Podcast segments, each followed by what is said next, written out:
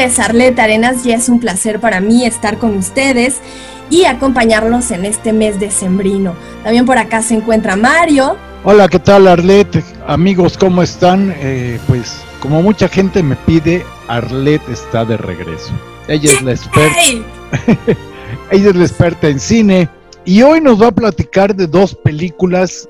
Una es totalmente decembrina y la otra, finalmente, la mayoría de la gente la cuadra de que es de Halloween, pero no. Bueno, Arlet, ¿con qué vamos a empezar el día de hoy? Qué bonita entrada, Mario. Oigan, pues fíjense que este diciembre, claro, no pueden faltar los clásicos del cine y es que pues ya muchos por ahí en casita y bueno, la primera película de la cual vamos a hablar hoy es un clásico de clásicos, bueno, todas las películas son buenas, pero este es un clásico de clásicos, El extraño mundo de Jack.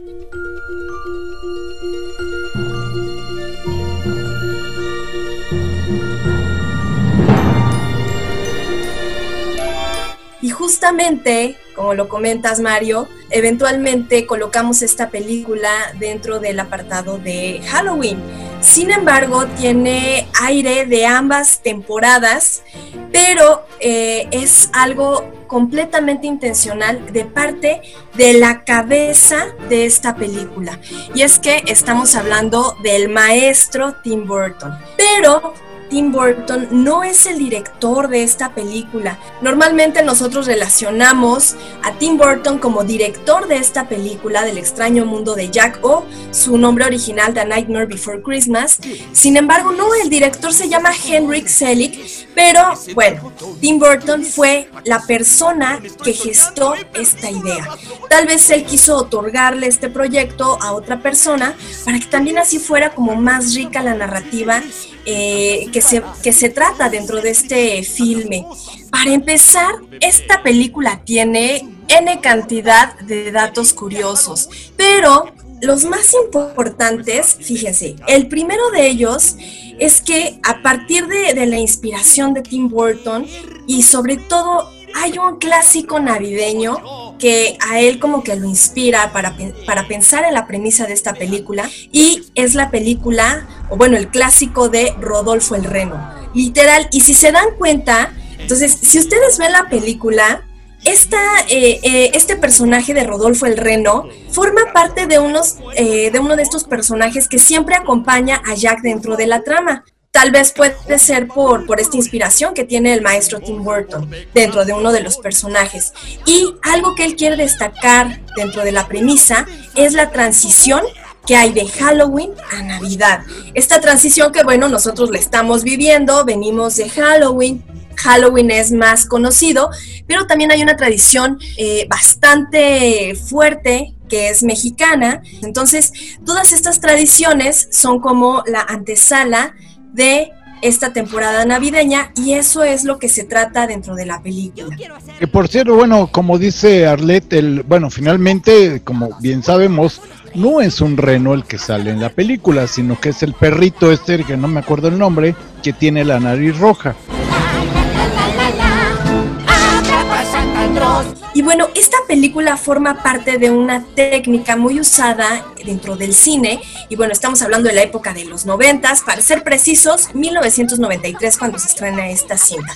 Pero dentro de este tipo de animación, pues bueno, la parte digital no estaba tan avanzada como lo está hoy en día, pero lo que ocupa esta producción es la técnica de stop motion. Hay un dato que a mí me dejó impactada tiene unos 110 mil fotogramas. ¿Qué son los fotogramas? Son los cuadros que corren por segundo de cada imagen para que tú puedas ver esta ilusión, ¿no? Esta esencia del movimiento, de una imagen en movimiento. Entonces, finalmente, pues creaban los personajes por aparte, tenían bastantes personas dentro de la producción que se dedicaban a darle vida a estos personajes que entre tanto, bueno, pues estaban fabricados de diversos materiales que facilitaban el hecho de ir captando escena por escena sin tener la necesidad de construir un personaje nuevo, sino que nada más ir moviendo diferentes partes del cuerpo, podría ser las extremidades, la, cara, los gestos, entonces eventualmente tenían pues esta variedad de personajes para momentos precisos que ellos fueran a ocupar dentro de la animación. Y aunado a esta técnica del stop motion y bastante interesante, la película, pues por ahí se especula que cada minuto de la película tardó una semana en elaborarse. Acordémonos, no sé, como en, esta, en estas bases técnicas, ¿no? Por ahí es como bastante conocido el 24 por segundo. ¿Qué quiere decir? Para que nosotros veamos el movimiento normal que nuestros ojos podrían capturar como un movimiento fluido de algo que de alguna animación. 24 son los frames o 24 cuadros se necesitan en una secuencia para que podamos reproducir tan solo un segundo. Imagínense todo lo que se tuvo que hacer todo el trabajo manual, ¿no? Por ahí diríamos toda la chambita que tuvo que hacer todo el equipo de producción para que se lograra esta belleza. Cuando en realidad tú lo único que agarras es sentarte, verla y bueno, pues muchos de nosotros apreciarla, ¿no? Entonces es un trabajo completamente artesanal, es completamente delicado, detallado. Sí tiene una que otra escena, pues en donde mezclan la parte digital, pero estamos hablando parte digital de 1993. Entonces, realmente esta película es, estamos hablando casi un 90% artesanal. Y bueno, aunado a estos datos curiosos de Jack y de, de, su extraño mundo, porque vaya que sí es extraño, tienen como estas ganas de los que están viviendo en Halloween, ¿no? Por ahí encuentra Jack una puerta que lo, que lo conecta con este espíritu, perdón, con este espíritu navideño, con los villancicos, con los regalos a cada momento, y sobre todo Santa Claus y, y los renos y la nieve. Entonces, eso a Jack le sorprende, le encanta, le fascina y bueno, pues finalmente quiere reproducir como que este espíritu animado dentro de su mundo que es el Halloween. Por favor, si no la han visto, véanla, está excelente, está genial. Y justo fue el eh, maestro Danny Elfman quien hace la banda sonora de esta película. Y bueno, imagínense, Tim Burton, Danny Elfman, vaya, boom, ¿no? Te vuela los sesos esa mezcla. Y por último, ¿verdad? Pero no menos importante, siempre, siempre es conocido o bien sabido que hay personajes que aparecen posteriormente en otras películas. Generalmente Disney siempre hace eso, ¿no? Aparece eh, una película, estrenan una película y dentro de esa película te, te muestran a un personaje de la próxima cinta, ¿no? De, la próxima película de animación que van a presentar. Y en esta película, pues no fue la excepción. ¿Por qué? Porque Jack aparece también en la cinta de Jim y el Durazno Gigante.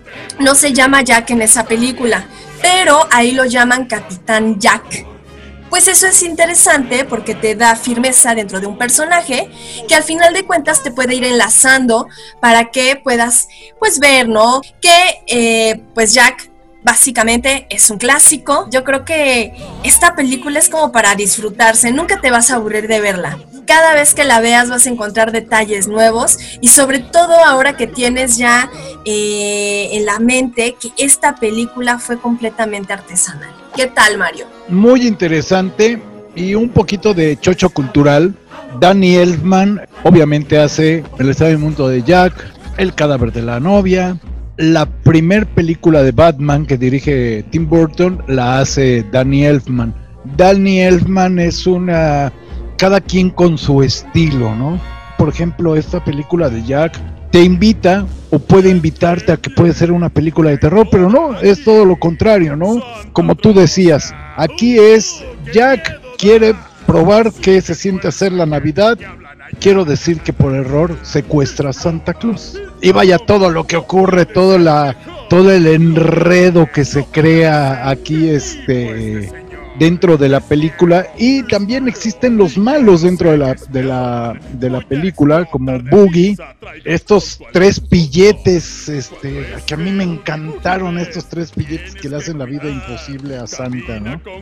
Precisamente por eso platicábamos. Es una película, la, se relaciona más a lo que viene siendo Halloween, pero finalmente habla de las cuestiones de Navidad, ¿no? Algo va a ocurrir vaya, yo creo que un maestro para manejar el stop motion que fue eh, haciendo especialidad y agarrando callo fue Tim Burton, ¿no? Sí, oye, 110 mil fotogramas. A veces las, las, generaciones nuevas pueden pensar que puede ser eso animación, animación por computadora, pero no. Es completamente artesanal, así sí, es, es, estar moviendo un pedacito el brazo del muñequito eh, para que se vea la rapidez de la cabeza que da vueltas del alcalde. Vaya, me imagino que lo graban, eh, van sacando fotogramas y les dan la velocidad que ellos quieren, pero están hablando, están moviendo la cabeza, se está moviendo ya a un ritmo normal, o sea, mis respetos para este tipo de, de animaciones que ha hecho Tim Burton. Pero, ¿qué te parece, Arlet, si ahorita regresamos con El extraño mundo de Jack? Vamos a oír un pedacito de una de las canciones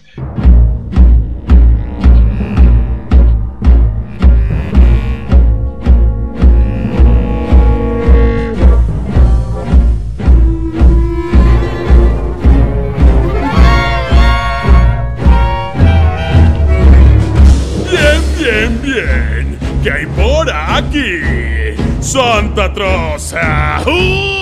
¡Qué miedo da! Así que tú eres aquel del que hablan allá. ¡Es broma! ¡Es broma! ¡No puede ser mejor! Lo miro bien, no puede. Ay, bellísima canción. A veces escuchar diferentes canciones te traen muchísimos recuerdos y uno de ellos, pues, qué mejor que te mande hacia el mundo cinematográfico. Y bueno, con el extraño mundo de Jack, en verdad te vuelan los sesos y por ahí en internet está toda la banda sonora. Yo les recomiendo que si tienen algún tiempecillo o incluso no sé, en algún momento ahorita que mucha mucha gente, muchos de nosotros estamos haciendo home office, eso es como un tip, ¿eh? De verdad. Te recomiendo que pongas el soundtrack y de verdad entre melodías y canciones eh, vas a tener pues un, un muy buen rato musicalizando tu día, tu tarde, tu noche. Entonces, de verdad te pone bastante buenas. Como nieve que derrite el sol. Algo no me queda. Y para estos 24 cuadros se van con más de 200 títeres. Más de 200 títeres tenían para qué? Pues obviamente para eh, realizar diferentes tomas. No nada más tenían un solo títere de Jack, sino que eran eh, unos cuatro o cinco títeres en donde eventualmente a cada uno, de acuerdo a sus expresiones faciales, incluso hasta en sus posiciones corporales, pues ya los ocupaban de manera genérica. ¿Para qué? Para que pues representara el momento exacto de la película, eh, del momento de la película que, que pues los productores querían por ahí capturar en escena. Y como un dato súper palomero y ya igual para cerrar, con, esta, con este tema de esta película. Originalmente, este Tim Burton, cuando gesta la idea, no la gesta para una película. Él piensa que este personaje con esta trama puede ser parte de una serie presentada para televisión. Contemplemos que en 1990, pues la televisión comercial está bastante fuerte, entonces la idea de Burton era más como proyectarla en televisión, tal vez con otro tipo, no sé, imagínate en una serie, claro, tenías como que ampliar los temas, la narrativa, la gramática que, ibas a emplear para este personaje, pero pues al final de cuentas se decidieron, bueno, se decidió él y ya después con todo su equipo creativo por realizar el largometraje. Y bueno, pues nada, esto es un clásico de clásicos, así que este clásico entra perfectamente si tú estás en Halloween, si estás en Día de Muertos o si estás directamente Navidad. Casi, casi te abarca como el Guadalupe Reyes, una cosa así.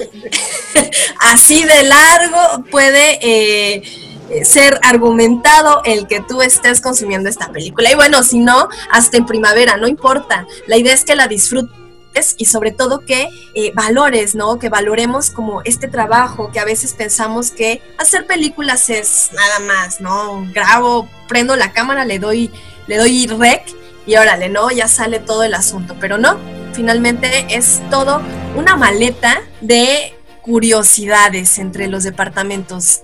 Y pues nada, véanla, si no la han visto, véanla y si ya la vieron, vuélvanla a ver.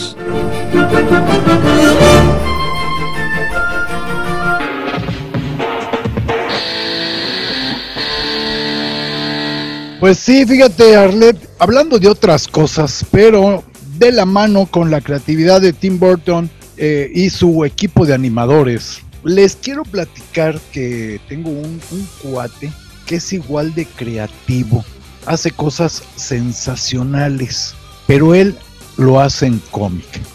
Les platico que galaxiaboki.com es el espacio en la red de Boki, mi amigo Boki. De ahí este, este legendario dibujante mexicano, porque desgraciadamente también hay muchos dibujantes que no son muy conocidos aquí en México, autor de la, esta historieta ochentera que se llamó Los viajes de Sdooby. Comparte su quehacer en el ámbito de sus cómics y otras locuras. Desde que yo lo conozco, está Lorenzo, mi cuate. El Sdooby, Rescate Emocional, que es la obra en la que ahora Boki está muy metido y está trabajando y subiendo desde el estreno de este punto como el 15 de junio de este año y que el autor considera su proyecto de vida. También se publica en italiano y en inglés, así es que compártanlo con sus cuates italianos o americanos, compartiendo algo más cada vez para ir conformando su ambiciosa totalidad. Métanse a la página y sean parte del viaje disfrutando y sobre todo corre la voz, compártanlo. galaxiaboki.com Para los que fueron a escuela de gobierno, Galaxia es con X, Boki es con B grande y con Q. De veras, entren, compártanla. Mis respetos para este amigo Boki que hace cosas sensacionales.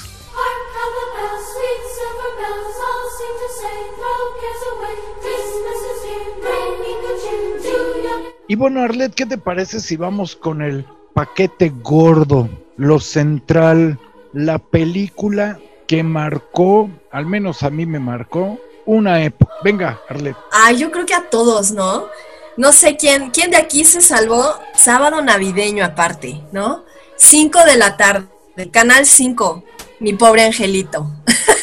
es un clásico, caray. O Canal 7 exactamente, Canal 7. Y bueno, antes que a nosotros como que no nos tocó toda esta era digital, que por cierto estoy viendo por acá en la red Galaxia Boki, hablando de esta parte digital, y de verdad está genial. La navegación está buenísima, está completamente intuitivo, escoges tú el idioma y te manda a, a la historieta. Pues la, la historieta de tu interés, la verdad está completamente interesante y bastante bien ilustrado. Pero bueno, eso no nos tocó a nosotros cuando éramos chamacos, ¿no? ¿Qué nos tocaba? ¿El canal 5 o el canal 7? Y sí o sí, mi pobre angelito. Así que, pues yo creo que esto es un clásico de Navidad que la mayor parte, yo creo que de los que nos están escuchando, seguramente ya han de haber visto esta película, ¿no? Es un pequeño porcentaje que diga, ¿qué? ¿De qué? ¿De qué está hablando? Si no, véala, véala por favor. Es un clásico, chéquense. Aparece o eh, ve la luz por primera vez en un diciembre de 1990. Hasta como que es completamente cabalístico, ¿no? Esta situación, un número cerrado, 1990, obviamente diciembre. Y bueno, como tal, la película en el momento de su estreno se considera como un clásico navideño, ¿no? Yo creo que fue, fue, boca de profeta de los productores y de los del director, porque realmente esta película llegó para quedarse.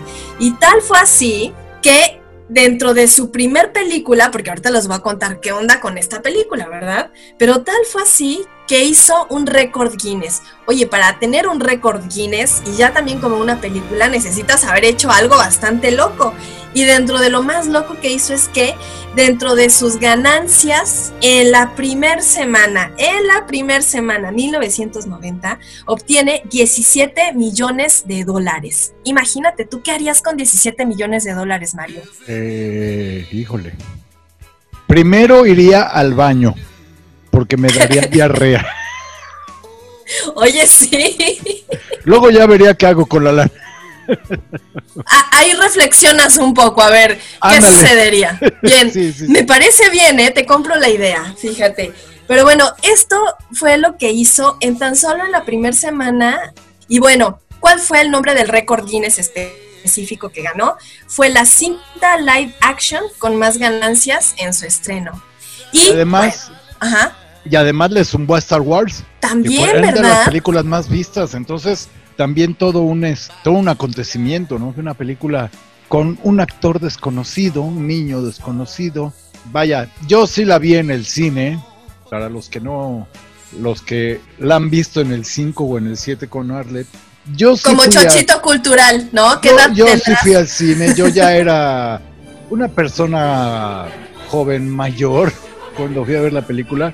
Y para mí, el, el- vaya, los actores, los malos eran conocidos, no me acuerdo ahora el nombre. Pero aquí la garantía solamente era John Williams, el que hizo el, el- el score de la, de la película. Dije, pues nada más para oír qué hizo este hombre.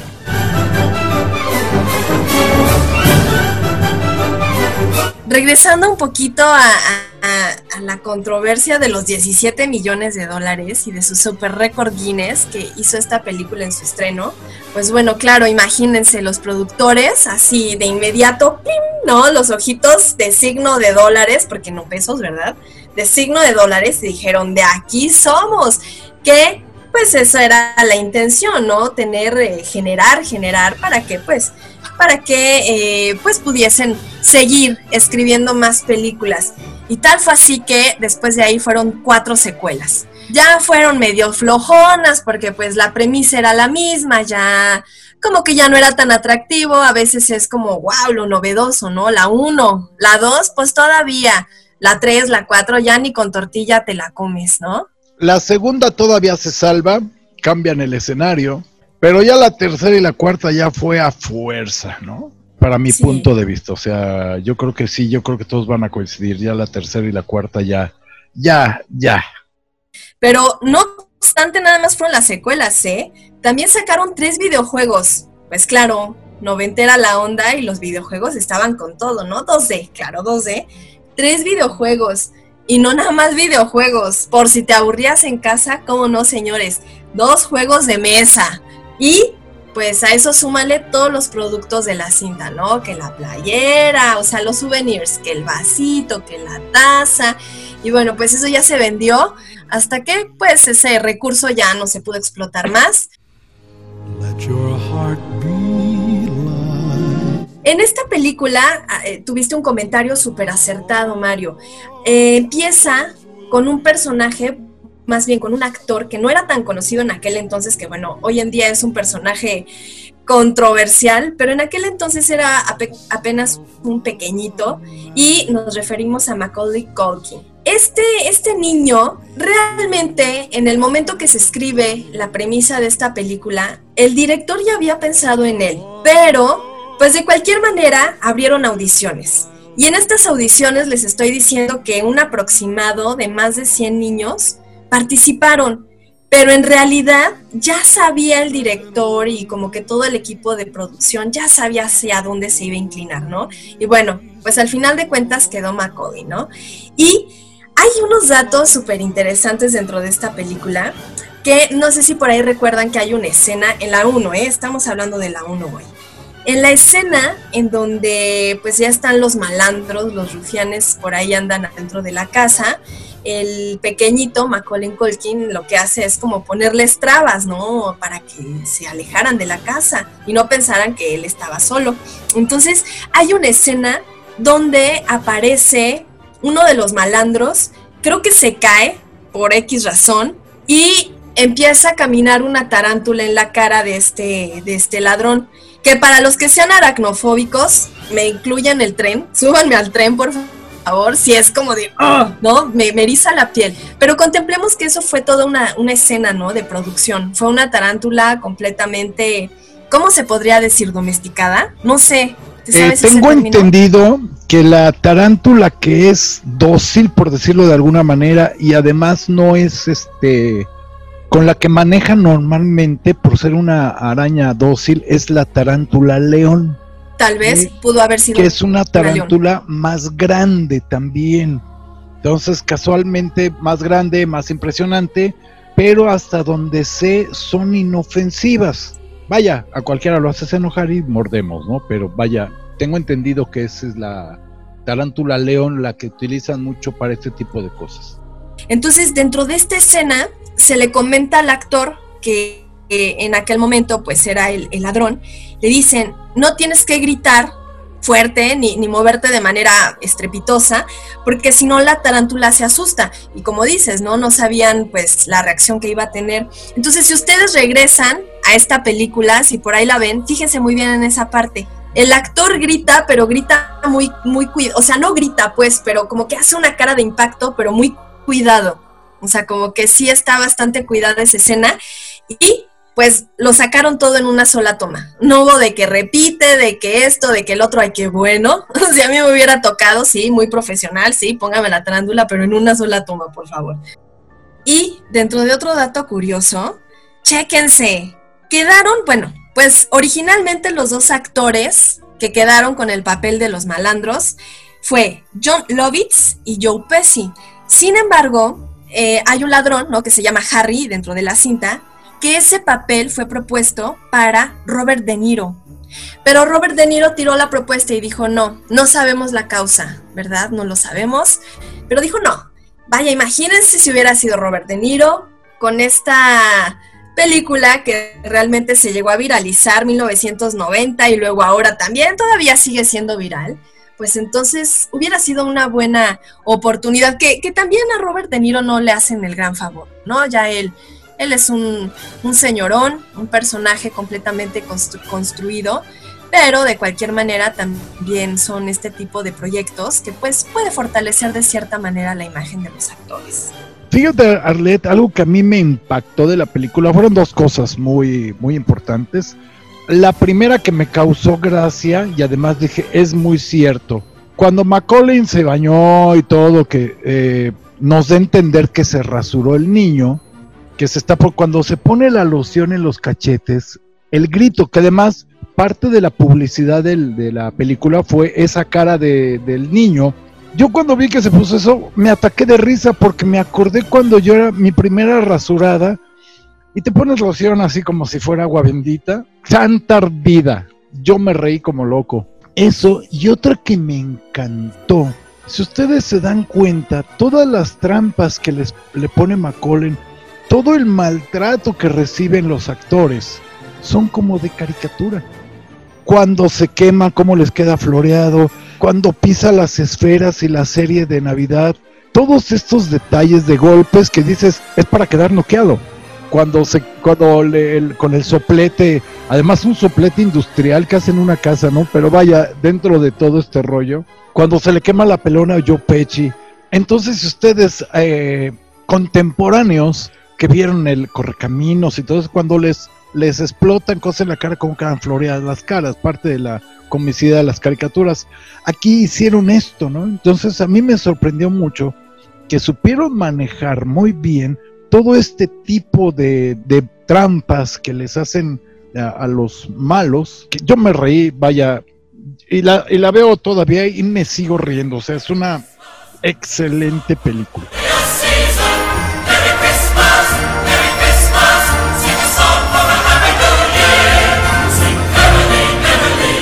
pues al final de cuentas la trama, también la, parte de la comicidad, ¿no? Que no es eh, este tipo de comicidad pues esta parte de el humor que ocupan ellos realmente incluye a mucho público tanto al pequeñito que ve eh, pues esta exageración de los ademanes, los gritos, el que se caiga, ¿no? El como comentas que pisan las esferas, toda esta parte pues sí saca la carcajada en los pequeños, pero también en nosotros eh, pues no deja de ser gracioso.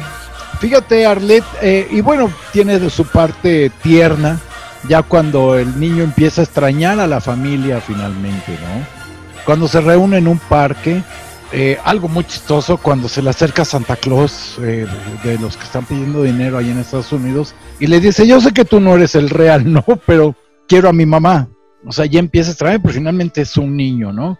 Y algo que le da esa cereza, no una, yo creo que unas cinco cerezas al pastel, es la música del maestro Williams. Qué mejor música, fina, esas cuerdas, vaya, y hace un arreglo a las canciones navideñas muy bonitas, este maestro Williams.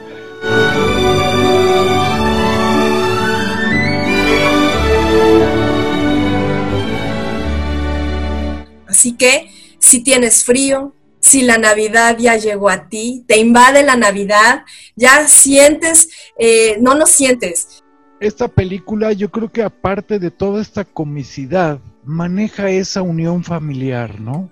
Es el extrañar cuando falta alguien, ¿no? En este caso vemos la, eh, tanto eh, Macaulay Culkin, Kevin en la película, empieza a extrañar a su familia porque finalmente es un niño, ¿no? Que se enoja con, la familia, véanla para no, no platicarles todo, pero empieza a extrañar a la familia, ¿no? Y la mamá hace todo lo posible para regresar a, a la casa, vaya, no hay aviones por la época navideña, todo un rollo y finalmente eh, llega en un camión, ya la verán. Finalmente, y yo creo que en todo el mundo, eh, la madre es el lazo más fuerte que hay entre un hijo y la madre. Que fíjate que ahí se me hace algo bien curioso. ¿Cómo una madre puede olvidar a su hijo? Aún no entiendo eso. ¿Cómo por qué? ¿En qué escenario? Bueno, si recuerdas la película, llega toda la familia, el, cuñado, el hermano, no sé de quién sea, pero es una bandota de gente. Es una muy buena película. Yo creo que son dentro de las películas, como tú dices, que hay que ver en Navidad. Arlet, ¿qué te parece si vamos a escuchar algo de lo nuestro?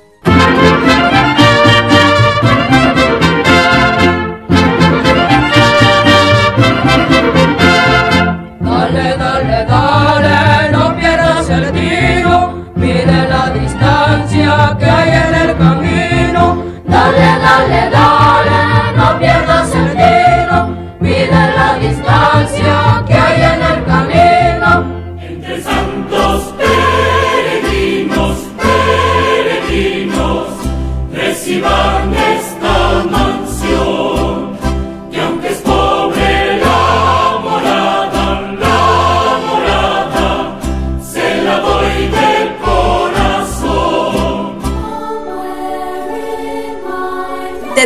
tan linda esta película que todo el corazón roto, que toda esta sensación de, ¡ah! de tristeza, de que no estás con este ser amado, con esta persona que tú quieres estar, al final de cuentas logras tu objetivo.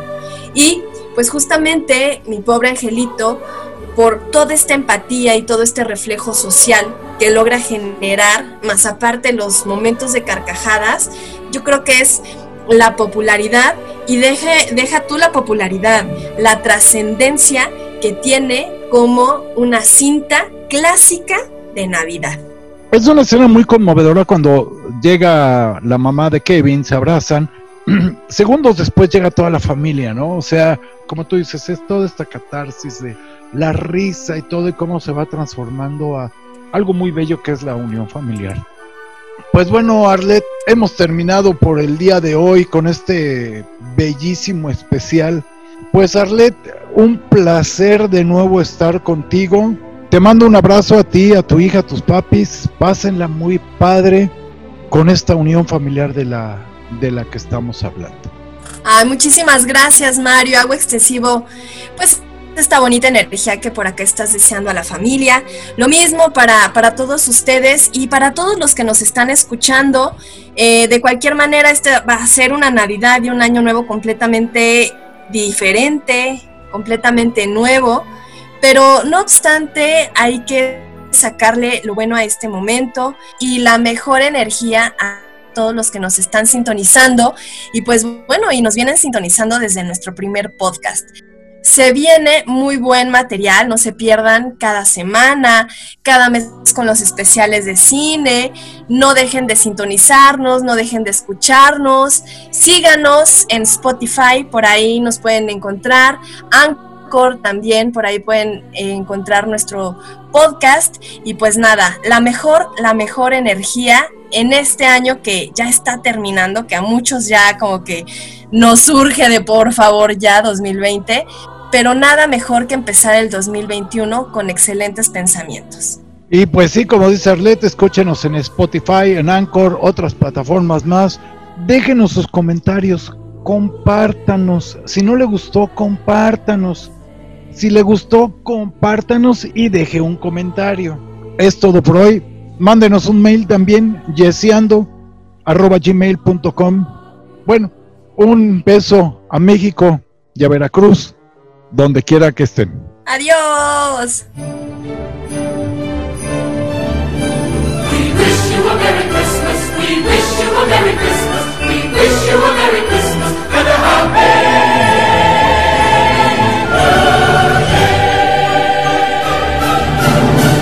Pues sí, así es, es una escena muy conmovedora. Es una escena muy conmovedora cuando ¿Qué pasó? ¿Eh? Que no te escucho. Ah, mi niña, perdón. ¿Qué pasó? Este, Que por cierto, estoy viendo por aquí lo de eh, Galaxia Buki y está de verdad eh, Galaxia. Que por cierto estoy viendo por acá gala- la esta este es ya me hice bolas. 24 4, perdón, pero se me fue la idea. ven, regresa. Oye, el ruco soy yo, ¿eh? El que se le va la onda es a mí. se me fue bien cañón.